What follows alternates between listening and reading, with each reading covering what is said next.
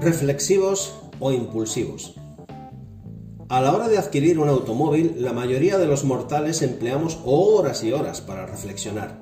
Estética, seguridad, diésel o gasolina, tres o cinco puertas, cuántos caballos y qué cilindrada quiero que tenga el motor. Mm, ¿Qué color escojo? ¿Qué equipamiento? ¿Uno completo? ¿Uno medio? ¿Uno sencillo? Luego llega el momento de contratar el seguro. ¿Cuál contrato? ¿El mejor? ¿El más económico? ¿Cuál me ofrece mejores coberturas? Qué importante es reflexionar cuando se trata de escoger el vehículo que transportará a nuestra familia. ¿No es acaso importante su seguridad? Lo mismo podríamos decir al cambiar de vivienda, escuela o trabajo. Gran parte de nuestra vida la pasamos, como se dice coloquialmente, dándole vueltas al coco. ¿Será por eso que nos tenemos por seres reflexivos? Pero sucede paradójicamente que ante otros asuntos de la vida más trascendentes no usamos demasiado la cabeza y actuamos impulsivamente. ¿La adquisición de un coche nuevo merece más reflexión que la elección de la persona con quien nos vamos a casar?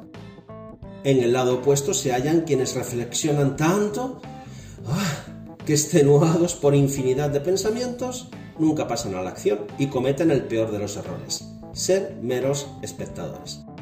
En su carta a los Efesios, Pablo escribe, no actúen sin pensar, más bien procuren entender lo que el Señor quiere que hagan.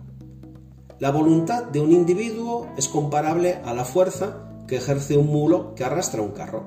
En las subidas tira del carro, pero en las bajadas lo retiene para que no se descontrole. Pero tan importante como empujar es retener.